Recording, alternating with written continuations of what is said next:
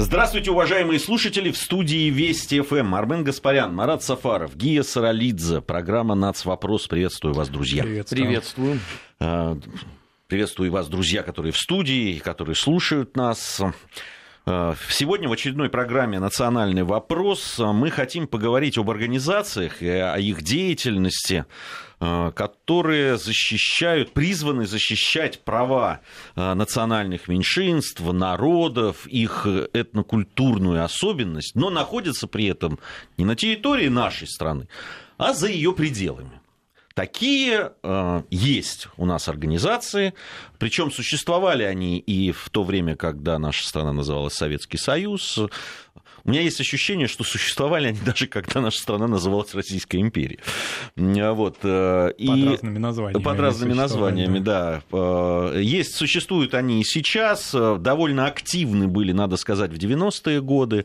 Сейчас не менее активны. Не менее активны, ты знаешь, активно, немножко меняется Э, профиль работы и ее специфика, на мой взгляд. Но мы об этом сегодня еще поговорим. Но э, для меня вообще вот эта ситуация, которая складывается, она, знаешь, это как если бы я э, с тобой, Армен, и с тобой, Марат, создали бы организацию и защищали права индейцев Соединенных Штатов Америки. Ну, я думаю, что это хорошая история. Да освоили а почему, почему, почему бы и нет? Стэнфорда. Да. Боюсь, что Стэнфорд не дал бы нам этот грант. Именно вот. нам. Да. Вот он бы занимался каким чем-нибудь другим. Понимаешь, в то время, когда, понятно, мы э, говорим о проблемах национальных, говорим о проблемах открыто, э, пытаемся говорить так, чтобы э, было понятно всем нашим слушателям, и говорим так, чтобы это не вызывало каких-то ненужных эмоций, да, перевести переводим, стараемся этот разговор э, в такое русло э, спокойное, конструктивное. Вот э, существуют такие организации. Марат, ну, во-первых, давай, может быть, ты скажешь о том, какие у нас существуют эти организации, но на примере, чтобы... Ну да, вот, например, допустим, если мы возьмем те народы, которые мы относим к финно-угорским, а на территории России располагается обширнейший ареал их расселения. Тем нашим слушателям, кто хочет более глубоко в этой теме покопаться, можно послушать программы наши из проекта «Народ России» на архиве, а, в архивной, вернее, версии на сайте нашей радиостанции Вести ФМ. Мы практически, я думаю, все финно-угорские народы изучили в эфире, рассказали об их культуре, и в том числе и о тех народах, которые вызывают пристальное внимание такой общественной организации, как Всемирный конгресс финно-угорских народов. Надо сказать, что она не имеет какой-либо юрисдикции конкретного государства, то есть позиционирует себя как международная. Но так сложилось, что за последние годы, особенно а, в нулевые годы и вот за последние даже пятилетия или семь лет, активную роль в ней принимает Эстония и Финляндия, эти государства, отчасти Венгрия, но вот сейчас инициатива больше у прибалтийских государств, и они э, выставляют разные, можно сказать, счета Российской Федерации относительно состояния дел с финно-угорскими народами, а, скрупулезно подсчитывают их численность и динамику, а, заявляет об ассимиляции, о языковой проблеме и всячески политизирует этот вопрос. При том, что а, по большому счету процессы, ну вот если только это частный момент, чтобы его закончить, да, кольцевать, эти процессы происходили в течение всего 20 века, а то и 19 -го. Численные вот такие вот колебания э, финно-угорских народов. Но вдруг только сейчас это очень активно заинтересовало, значит, а, товарищи из этих организаций. При том, что там фольклористы, исследователи из Эстонии и Финляндии давно изучали и скрупулезно, и научно, но вот политическую окраску этому стало, стали придавать именно в настоящее время. Более того, а, конгрессы, которые связаны ну, там, с фольклорными мероприятиями или проблемами, в том числе и с языковыми, они часто превращаются благодаря делегатам из Эстонии а, прежде всего вот в такие политические акции. И в том числе даже если они проходят на территории нашей страны. Дело в том, что этот Конгресс, э, он а, иногда проводит свои съезды и на территории нашей страны. У нас, э, как обычно, на прямой связи э, с нами сотрудник информационного портала «Вестник Кавказа». Да, Екатерина Винник. Екатерина Винник, да, у нас сегодня. Катя, здравствуйте. Здравствуйте. Да, Екатерина у нас а, об другой организации, я думаю, очень хорошо всем известны. А, известны, к сожалению, за последние годы всячески а, в политических акциях поучаствовавшие. Более того, сразу оговоримся, что эта организация отнесена к числу в нашей стране, в правовой ее статус каков, да, она отнесена к числу экстремистских организаций и запрещена на территории нашей страны. Вот Екатерина более подробно нам об, этой, об этих товарищах расскажет, пожалуйста. Да, пожалуйста, Катя. Э, спасибо. Э, необходимо отметить, что за прошедшие четыре года ситуация в отношении крымско-татарского населения в Крыму в корне изменилась. То есть, как вы правильно сказали, деятельность так называемого парламента крымско-татарского народа Меджлиса, который как раз и финансировался зарубежными НПО, была запрещена. И, соответственно, проблема как таковая устранена. То есть э, вопрос о нарушении прав крымских татар поднимался на протяжении всего периода, когда Крым был частью Украины. И связано это было с тем, что после репатриации положение этого народа было гораздо хуже, чем основной массы населения. И именно тогда деятельность различных НПО, финансируемых из- за рубежа, находила отклик и поддержку. А, однако на сегодняшний день э, у иностранных неправительственных фондов попросту нет информационного повода для своей деятельности на полуострове. То есть э, негативную информацию о нарушении прав, прав и свобод крымско-татарского населения в основном публикуют украинские СМИ, основываясь на данных, например, Amnesty International, деятельность которой на полуострове невозможна. И зачастую эти публикации связаны с некой обидой на то, что крымско-татарскому населению на полуострове действительно не на что жаловаться, а Российской Федерации удалось создать все условия для того, чтобы обеспечить комфортное проживание не только русских, но и представителей других национальностей. Э, по моему мнению, в отношении национальных меньшинств в Крыму сложилась уникальная ситуация. Были устранены все барьеры социальные, экономические, этнические, которые могли провоцировать недовольство тех или иных групп. И подтверждением этого может служить тот факт, что в феврале прошлого года представители крымско-татарского населения Крыма призвали Генассамблею ООН и Европейский парламент признать присоединение полуострова к России и, соответственно, отменить все введенные санкции. То есть э, НПО, действовавшим раньше, в действительности некого и не от чего защищать в Крыму. И это еще один фактор, способствующий поступательному и планомерному развитию нового региона в составе Российской Федерации. Да, спасибо, Екатерина. Ну, э, Катя, больше о, о, том, о, о том, что сейчас э, на современном этапе происходит. Э, а, здесь вот интересно, Армен, хочу у тебя спросить, потому что ты внимательно следил за деятельностью да, вот этой организации, запрещенной в России теперь. Скажи, а в то время, когда а, а, Меджлис действовал в рамках украинского государства, а, а он тоже не был зарегистрирован. Он всегда, как Паниковский, нарушавший конвенцию. А, в этом-то и проблема, что а, изначально а, деятельность этой организации была выгодна только одним а, людям, украинским националистам. Почему? Потому что надо было каким-то образом задавить а, русский фактор а, в Крыму в 90-е годы. Поэтому... То есть его, его использовали против русских? Ну, это как, как козы в такой очень э, долгой игре. Поэтому Меджлису разрешали все. Там э, действия были, ну вот нормальному человеку рассказ, что он сильно удивляется. Ну, например, захотели и переименовали улицу, без всякого там уведомления местных властей. То есть взяли, сбили таблички, повесили свои. А, захват земель по причине того, что э, жертвы депортации должны быть э, какие-то компенсации, поэтому, значит, э, пожалуйста, э, подавайте-ка нам сюда эту землю. При том, что земля ведь им давалась еще, причем э, в последние годы даже советской власти. Но та земля, которая давалась, была замечательным э, образом продана в кратчайшие сроки, а источник заработка хотелось иметь прежний.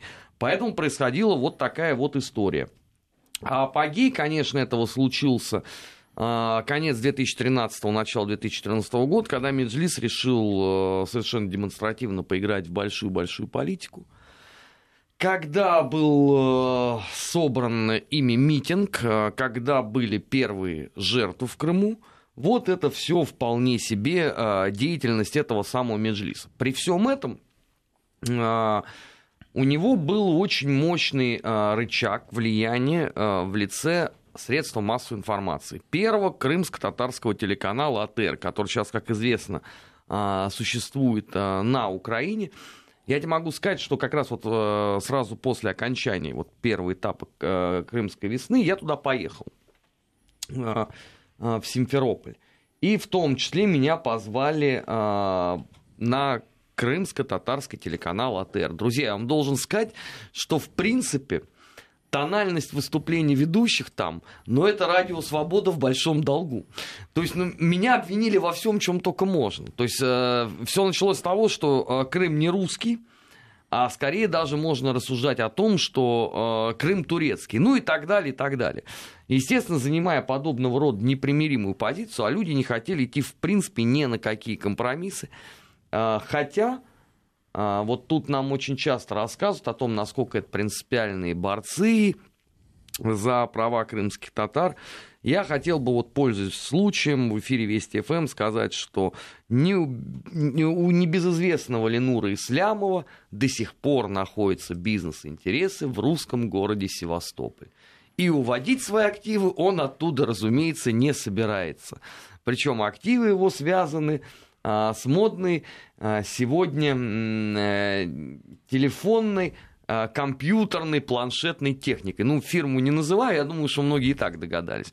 Вот это вот их э, реальное отношение к проблеме, при том, что я разговаривал с очень многими крымскими татарами в Крыму, все, в общем, не скрывали э, абсолютного своего негатива по отношению к деятелям Меджлис, которые они обозначали как люди, которые просто сделали это бизнесом.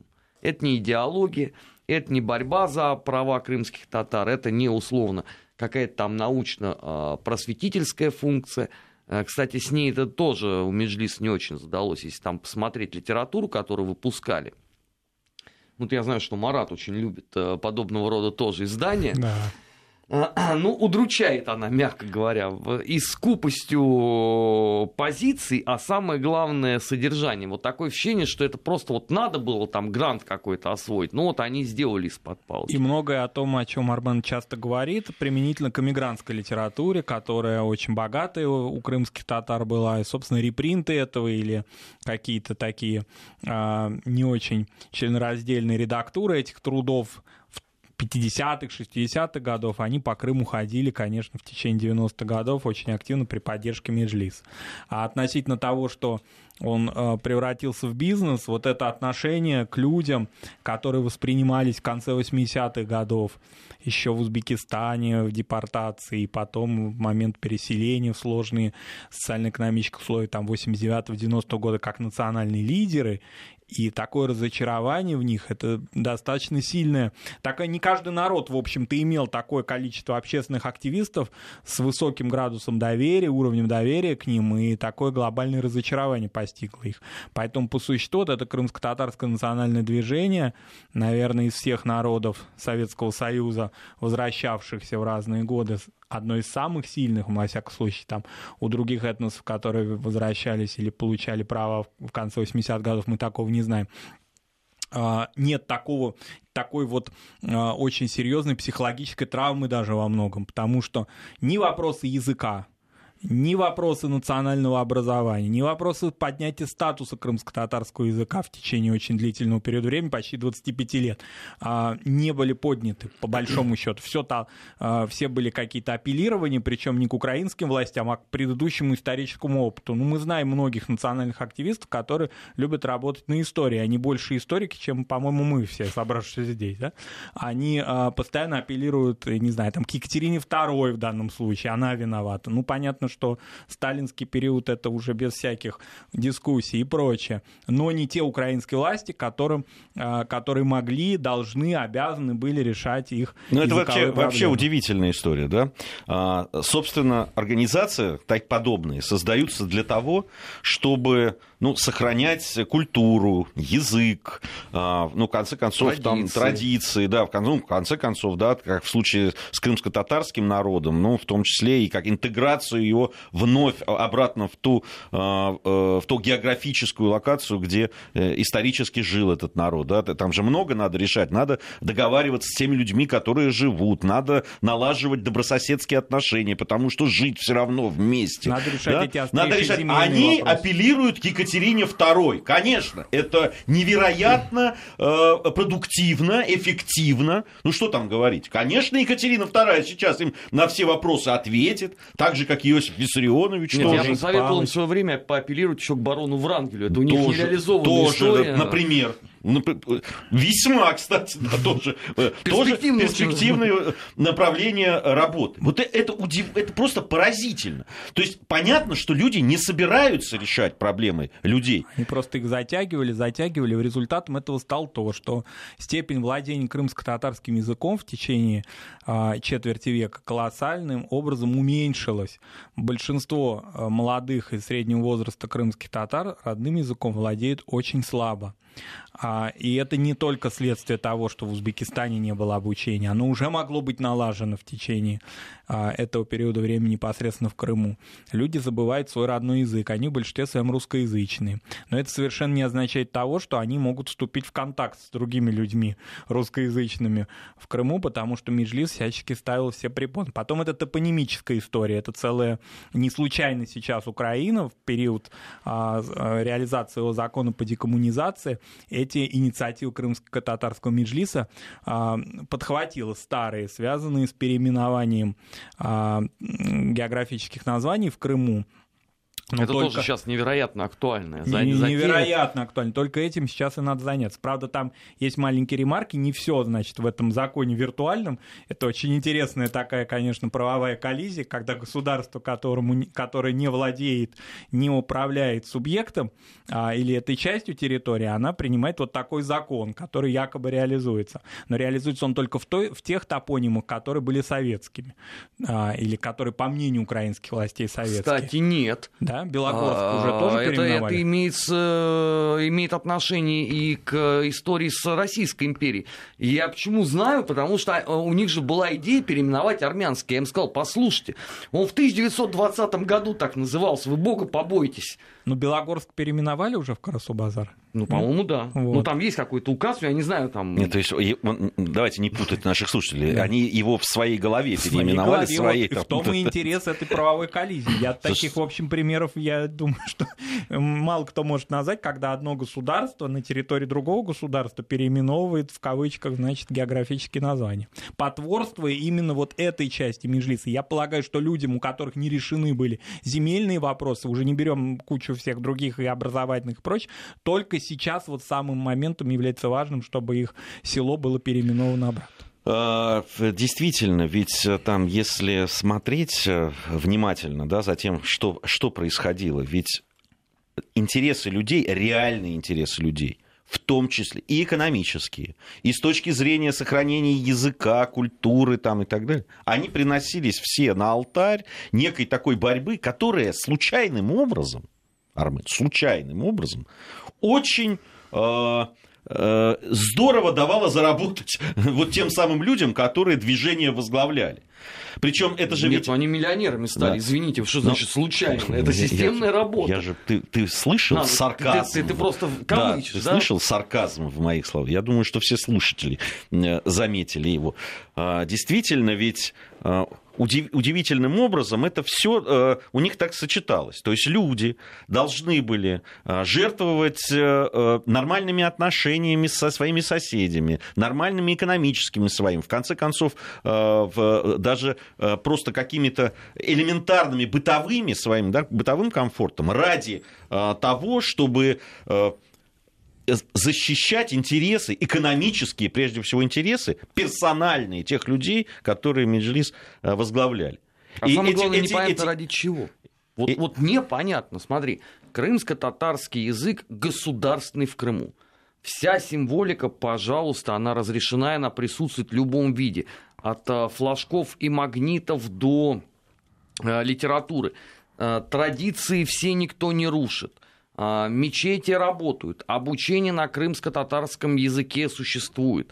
Из э, Казани была привезена учебная литература, потому что в процессе выяснилось, что все, что там было, имело отношение к сектам э, радикальным, религиозным, поэтому пришлось вычищать. Вот, казалось бы, да, это твоя главная мечта, самобытность и развитие народа, она реализуема. Причем в кратчайший срок получилось, да. что это в течение двух-трех лет. В дополнение, да, относительно религии, муфтий Крыма, Эмирали Аблаев, он вот буквально мы недавно совсем, ну, несколько эфиров а, назад говорили о встрече президента Путина с муфтиями, главами духовных управлений, и он был на этой встрече. Я не помню в украинский период, когда, значит, украинские президенты э, уделяли какое-то внимание, хотя бы даже протокольное внимание э, деятельности мусульманских организаций, что в Крыму, что в других частях. Вот, ну вот уже такие примеры. То есть фактически действительно мечты реализовались, все получилось в течение нескольких лет. Правда, только потеря огромного количества времени. Вообще удивительно, как этот народ э, смог не благодаря, вопреки вообще вернуться и освоиться при таких своих руководителях конца 80-х, начала 90-х годов. Как вообще эти люди э, смогли выжить в этих условиях. Иногда вот такое складывается впечатление, ведь эти, надо только такую ремарку одну внести, что они уезжали из Узбекистана конца 80-х годов отнюдь не теми, кем они при, прибыли туда не по своей воле в 44 году. Это были люди уже достаточно успешные, состоятельные, зажиточные по меркам Средней Азии. И они бросали все все фактически во благо романтической вот этой идеи возвращения на родину. И целое поколение людей вынуждено было жить в условиях гораздо хуже, чем те, которые были в советском Узбекистане. А, благодаря, в кавычках, вот этим лидерам. А, да, интересно вообще все движение. Я помню конец 80-х годов, когда из Москвы прямо организовывали специальные поездки в Соединенные Штаты Америки а, на встречу с представителями крымско-татарского народа, которые уже давно оказались э, в Соединенных Штатах Америки. Которые входили в антибольшевистский фронт народов, причем там не на рядовых ролях они вот, пребывали. А, они встречались, э, и вот посредством вот таких, а понятно, что такое для советских людей а, тогда поездка в Соединенные Штаты Америки, оплаченная с э, проживанием, с, ну, с даже с, э, как это называется, когда... Суточные. Суточные, вот, действительно, давно забытое слово. С суточными, значит, в э, твердо конвертируемой валюте и так далее. Знаете, это все, этим, этим же всем пользовались этим пользовались для того, чтобы там, печатать книги, печатать э, э статьи э, гази, в газетах, э, в журналах, в толстых и так далее.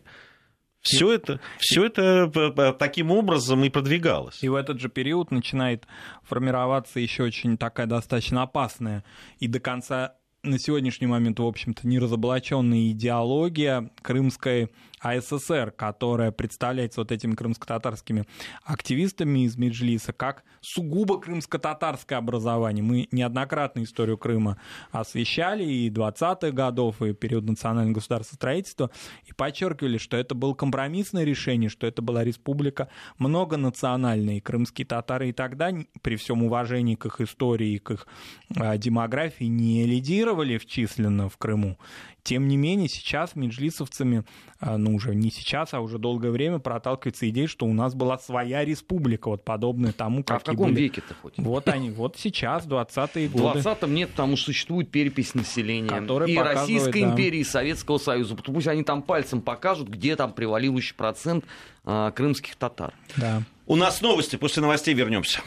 Продолжаем нашу программу «Нацвопрос». Армен Гаспарян, Марат Сафаров, Гия Саралидзе в студии Вести ФМ. Сегодня в нашей программе э, говорим об организациях, которые защищают интересы э, народов, э, национальностей, иногда малых народов, находясь при этом за границей, за пределами нашей страны и, соответственно, финансируясь понятно, из, из, из разных источников, э, в том числе там, и напрямую иногда из Госдепа э, или других структур. А вот мы всю первую часть посвятили, практически всю первую часть посвятили организации, которая запрещена у нас в стране, в, это Меджлис крымско-татарский. А вот говорили о том, да, как, какая специфика работы это была. А все-таки вот финансирование, Армен, э, ну, от... два, два важных э, торгово-финансовых партнера. Первое это Турция, э, причем это с 90-х годов. И сегодня это еще и Госдепартамент США, потому что, в, например, в структуре BBG появилось отдельное средство массовой информации Крым Реалии. Угу. Мы же понимаем, да, что это удовольствие дорогое. А, в том числе на этом сайте чудесном есть ежедневно пополняемый раздел «Дневник оккупации», очень своеобразный. Все выполнено на а, серьезнейшем уровне. Другой вопрос, что если в 2014-2015 году а, финансировали с помпой и от души, то, конечно, последние два года не очень-то а, задались. Очевидно, что рассчитывали на быстрый результат. Помните, друзья, эти шумные конгрессы крымских татар в Стамбуле? Какой был пафос, все европейские телеканалы показали. А результат вышел, в общем, нулевым, потому что для полноты ощущений ведь даже сама э, украинская власть не шибко-то хочет э, сотрудничать э, с этими самыми деятелями Меджлиса. И самая большая критика-то, э, собственно, украинских властей на местном таком э, внутриукраинском уровне, это из уст как раз Джемилева, э, Чубарова, Рифатова, Муждабаева, кто у них там еще есть вот в этой теплой компании. Потому что они что просят? Ну, если сейчас нельзя сразу освободить Крым, дайте хотя бы Херсон в виде автономии. Вот, но тоже не очень получается. А, да. А, если кто-то интересуется хоккейными Ты событиями... Не давай да. я скажу 3-0. Мы э, выигрываем у американцев за 2 секунды до конца второго периода. Что тоже, согласитесь, неплохо. Но Камрад не смотрит. Я, я подчеркиваю, чтобы потом не писали ему в Твиттере о том, что он нарушил собственное эмбарго. Э, продолжаем э, нашу программу. Давайте вот здесь э, у нас на наш СМС-портал, на другие вот средства связи, которые существуют с нашими слушателями, приходят и какие-то вопросы, и комментарии. Тут вот было по поводу коми, да, что-то. Да, Марат. вопрос относительно того, что а, когда вернут коми языку, статус обязательно в коме республики. Ну вот я специально, чтобы не быть голословным, открыл сейчас закон Республики Коми о государственных языках, принятый еще в 92 году, и подчеркиваю, с, а, в редакции от 2016 года, которая, в общем, технически носит характер, не отменяет ничего, и первыми строками этого закона являются государственными языками Республики Коми, являются коми и русские языки. Так что не знаю, что возвращать то, А чего, были сомнения, что... друзья, на этот счет, вот правда? Вот, вот сомнения сомнения были у нашего радиослушателя, видимо, да. Мы очень много программ посвящали э, языкам национальным. И финно-угорским, кстати, и, в том числе. И финно-угорским в том числе. И скажу вам, друзья мои, э, как сам билингв человек, который рос... Э, кстати, я могу сказать, это непростое было испытание языками, потому что, и причем не только для меня, но и для моих родителей, потому как приехав из Казахстана, где мы познакомились, мои родители, я там родился в Грузию, я, меня отдали в детский садик, и заговорил я на грузинском, когда моя мама еще этого языка не знала. То есть она с собственным ребенком могла общаться только мимикой и жестом. Вот. После чего меня перевозили то в одну, то в Белоруссию, то, значит, я учился в, в Афганистане и так далее. И, и понятно, я, для меня был то русский, то грузинский, и вот так вот я скакал. Вот. Но э, э все равно знаю на собственном, на личном опыте. Если вы хотите, чтобы ваши дети говорили на языке, будь то коми, не знаю, любой другой финно-угорский язык, либо северокавказский, либо еще какой-то. Какой-нибудь сложнейший кабардинский, например. Да, это прежде всего семья. Семья. Если у вас есть такое, если у родителей есть желание, чтобы их дети говорили на национальном языке, они это должны сами делать. Я не говорю, что там не должно быть школ, не должно быть э, э, преподавания языка и так далее. Но прежде всего это семья, друзья мои. Абсолютно согласен. У меня примерно такой же опыт. А, но я не могу сказать, что я владею литературным татарским языком, это будет громко сказано, но разговорным, и, во всяком случае, понимать, читать. А, меня научили дома, а не в каких-то образовательных специальных учреждениях. Опять же, не отрицая всю эту инфраструктуру, без нее быть не может. Сохранение языка это совершенно очевидно. И без... Но эта инф- инфраструктура есть. В дополнение ну, к тому, чтобы э, была прежде всего семейная инициатива. Она есть действительно в каждой из наших э, республик, хотел сказать, союзных. Вот, поэтому... Э, это по Фрейду. Да. А у меня все просто. У меня в семье всегда был только один язык общения, только русский. Поэтому никто никого другого не знал, и как-то у меня не задалось с языком исторической родины ознакомиться. Ну, правильно. Ну, значит, не было такой необходимости Абсолютно. и не было такого там э, желания, наверное, тоже. Вот Пришло желание. Ну... Вот, вот в моем случае, потому что Лень родилась, по-моему, раньше меня. По тебе не скажешь. По, по, по, твоей занятости я бы этого не сказал. Ну да ладно, а, а, вернемся к обсуждению все-таки э, тех организаций. Вот мы говорили о а, очень активных, действительно, особенно в 90-х годах, и, кстати, в советское время было очень активные. Это вот Финляндии, э, тогда в Финляндии говорили и об Эстонии, да, и о финно-угорском народе, и о других Да, и прежде всего из э, автономных республик России, о Карелии очень активно, причем в разные периоды по-разному это складывалось. Понятно, что если мы берем периоды противостояния военного между нашими странами или предвоенного 30-х годов, это один ракурс, и сюжеты совершенно иные.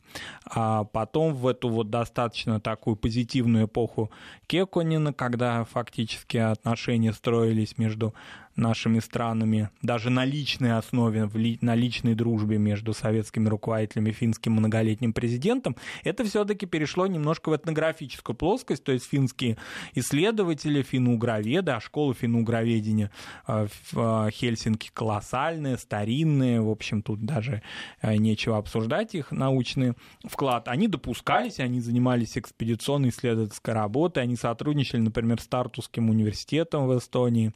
Вот. А потом, когда дела изменились, конечно, а, существенное влияние на них стали оказывать, я бы не сказал партии, а скорее общественные организации, коих в Финляндии много, и они активизировались после ухода из жизни, из президентства Кеконина, и когда начались вот эти опять разговоры о Карелии. И тогда э, многие ученые сменили, значит, свои э, кафедры и кафедральные сборники на различные газеты, а уже когда появился интернет, на различные вот такие вот виртуальные ресурсы, в которых стали идею Карелии, идею ущемления финно-угорских языков и прочее активизировать. Вот это существенная такая ремарка, то есть то, что было в течение долгих послевоенных десятилетий, это один период, один сюжет, а сейчас это совсем другая история. Но, как мне кажется, все-таки с Финляндией такой остроты нет, как нежели с Эстонией. А тут вопрос. еще наши, знаете, друзья, местные общественные деятели тоже внесли свою долю оживления в эту бесконечную полемику по поводу языков и народов. Я так напоминаю, в начале 2000-х была очень модная а, история с ингерманландцами, а, свободу вепсам, которых а, загеноцидили чуть более чем полностью.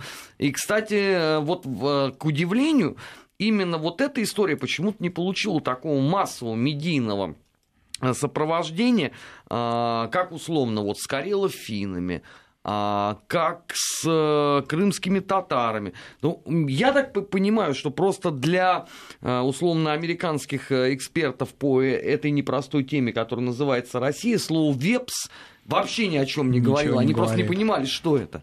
Нет, просто не нашлось тем, кто э, начнет... разъяснить, найти на карте. Да, и... Для американцев. Ну, Хотя там поднималась, например, тема, даже связанная с тем, что при строительстве Услужского порта а, якобы, значит, вымрут э, целые финно-угорские народы. Вот эта тема, она шла именно, мне кажется, даже в переплетении с экономическими конкурентными а, различными мотивами прибалтийских государств. Вот это они туда и экспедиции осуществляли, и съемки делали, и вепсов, и води, вот, и жор народов а, малочисленных прибалтийско-финских народов, которые проживают у нас на территории Ленинградской области, прежде всего. Потом некоторая активизация лютеранского движения при всем том, что лютеранство традиционно для финнов, но оно стало активизироваться на, по направлению к карелам, и это тоже интересная такая тенденция.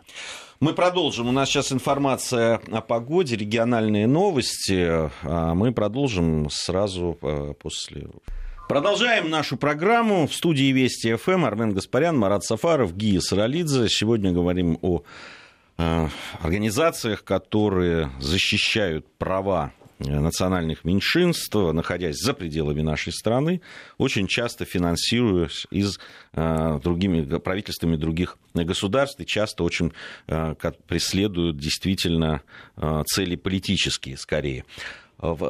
Есть ли примеры, Армен Марат, когда вот подобные организации принесли пользу. Принесли пользу действительно ну, людям, которые, народам, которые живут на территории нашей страны. О законности такого и тут отдельная, по-моему, история, как здесь знаешь, у меня есть сомнения, потому что вот э, кого не вспомни, что не возьми, все заканчивалось э, весьма фатально. А вот э, Марат упомянул про иммигрантскую периодику, которая тогда пышным цветом хлынула в Крым. Давайте вспомним, что в начале 90-х годов с этой проблемой, например, столкнулся Северный Кавказ, Чечня, Дагестан. А, и все это делалось, опять же, на средства западных структур, так называемых вот этих вот э, конгрессов, э, фондов э, и так далее, и так далее. То есть здесь минус.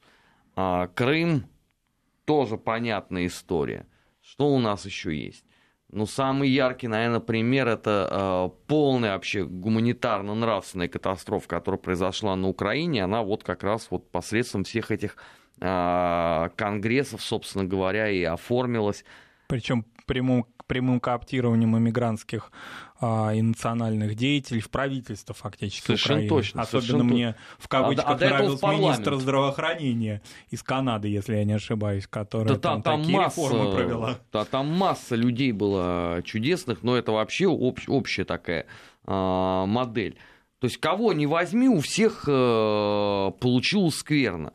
Вот знаешь, может быть, единственный там вариант, это, ну, тоже под большим, конечно, вопросом, это, условно, если рассматривать пример объединения Германии. Когда вот условно там западные германские э, конгрессы работали на восточных немцев. Но если вот так глобально посмотреть на эту проблему, то и то э, результат же получился весьма и весьма своеобразный, потому что с экономической э, точки зрения восточные регионы все равно отстают от западных недовольство людей там есть. Там есть даже движения, которые, извините, собираются ГДР э, возвращать в полном объеме.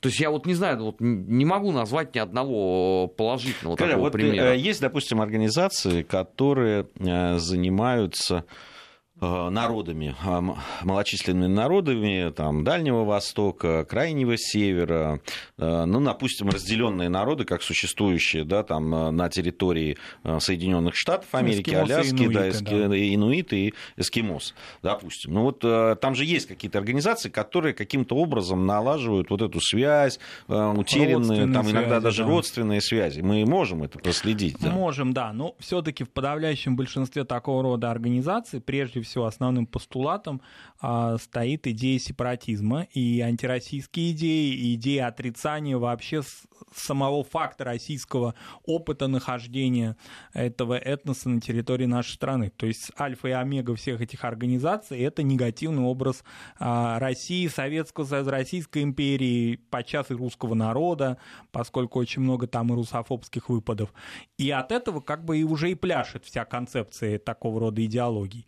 В подавляющем большинстве, мы сейчас вот не берем, чтобы никто не подумал о том, что мы стилистически не завершили, да, а, сюжет о северных народов, там не об этом, да, а вот именно о тех этносах, которые связаны с Урало-Поволжьем, с Северным Кавказом, с Крымом, с другими частями нашей страны. Вот в подавляющем большинстве так. И это мы можем увидеть не только в каких-то там пухлых или, а, наоборот, тонких брошюрах и книгах, но и в медийной а, той сфере, которую данные организации реализуют. Мы об этом тоже многократно говорили относительно их национальных редакций, включая радиостанции. Что же касается каких-то позитивных примеров, ну, таких вот, может быть, да, части сюжетов, мне приходит на память только э, достаточно такие, в общем-то, положительные инициативы мировых черкесских организаций, связанные с помощью переселением на территорию России представителей адыгских народов, которые оказывались в трудной жизненной или в трагической а, ситуации, например, в период Балканского кризиса, и они переселились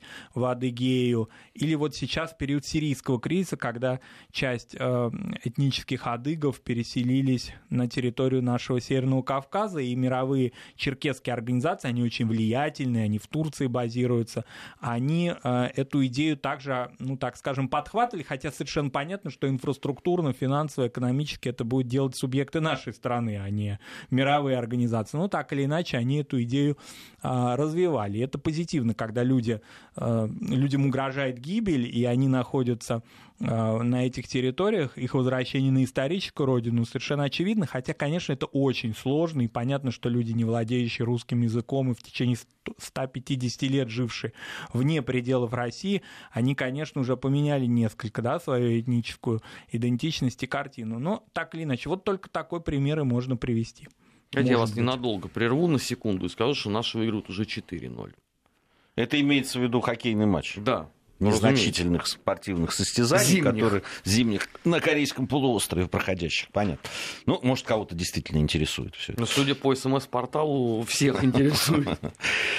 А, э, действительно, вот э, Марат затронул эту тему, ведь э, мы там сейчас говорили о финно-уграх, мы говорили о крымско-татарской, а ведь еще не так давно, кстати, Сочинская Олимпиада стала таким вот прямо точкой, да, такой, вокруг которой э, очень много происходило вот этих э, за границей и черкесских попыток каких-то конференций проведения, там и выступлений по этому поводу. Да, Грузия, Соединенные Штаты, Турция, даже Украина отметилась по геноциду черкесского народа. Что характерно, вот а, у всех этих конференций, а я просто их по работе отслеживал, у них абсолютно одинаковая программа. То есть такое ощущение, что просто один человек какой-то написал вот там 5-10 тезисов, и вот это все из а, программы в программу перетекает неталантливо подошли люди к решению этого вопроса. Ну, с одной стороны, да, с другой стороны, понимаешь, вот эти вопросы, э, да, там, которые связаны с э, кавказскими войнами, да, Кавказской войной, и э, история, она настолько ушла из обсуждения у нас. Да, настолько э, все, все то, что происходило, неизвестно для многих. Так мало этому уделяли в последние годы, согласись, и, и историки э, уделяли этому времени. Очень мало было и научных трудов исторических по этому поводу, и очень мало хорошо сделанных и каких-то таких, да, публично э, научных каких-то мероприятий по Их вообще поводу. нету. Давай, Их вообще, да. правду скажем. И, и, и согласись, что тоже мы тем самым, когда упускаем это из поля своего зрения, мы создаем некие лакуны, которые тут же заполняются. Конечно. Понимаешь? А, а нам даже э, э, нет, нет возможности даже противостоять или какие-то контраргументы, потому что для того, чтобы они были, историки должны этим заниматься, изучать и говорить, так, ребят, вот здесь вы лжете, здесь действительно было так, да, здесь вот э, было, это была трагедия народа, да, там. Допустим, мухаджирство да. то же самое, да, там а, какие-то, ну, понятно, что локальные региональные исследования ведутся, но они не доходят до уровня того, чтобы жители Северного Кавказа и того же, допустим, Краснодарского края знали о старой черкесской этнической истории этого региона. И когда им приходит теперь такая информация, они не знают, кому верить, какая информация правдивая. Потому что действительно огромные лакуны, и немножко мы смотрим с позиции только нашей военной истории, наших побед, нашего, вот как бы сказать, да, продвижения на эту территорию, но не этнографически. Мы будем продолжать эту тему, обязательно будем об этом говорить, тем более сюжеты э, нам подкидывает э, и э, современная жизнь. Марату спасибо большое спасибо. за участие в программе. Мы с Арменом остаемся в студии. Совсем скоро будет программа «Недельный отчет».